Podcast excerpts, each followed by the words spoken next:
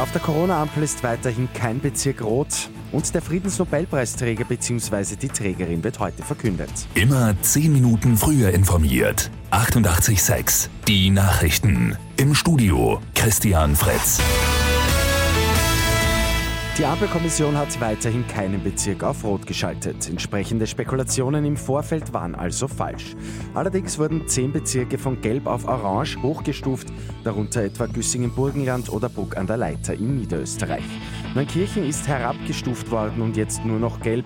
Insgesamt sind 30 Bezirke österreichweit gelb geschalten. Das norwegische Nobelkomitee in Oslo verkündet heute, wer in diesem Jahr mit dem Friedensnobelpreis ausgezeichnet wird. Im Rennen sind 211 Personen und 107 Organisationen.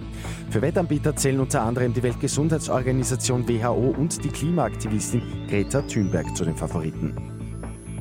In den USA sollen Extremisten geplant haben, die Gouverneure von Michigan zu entführen und die dortige Regierung zu stürzen. Informanten und verdeckte Ermittler konnten das aber verhindern. Insgesamt sind 13 Menschen festgenommen worden. Und die Spitze des Empire State Buildings in New York leuchtet heute zu Ehren von John Lennon blau. Die gute Nachricht zum Schluss. Auch ein Friedenszeichen ist zu sehen. John Lennon wäre heute ja 80 Jahre alt geworden. Mit 886 immer 10 Minuten früher informiert. Weitere Infos jetzt auf Radio 886 AT.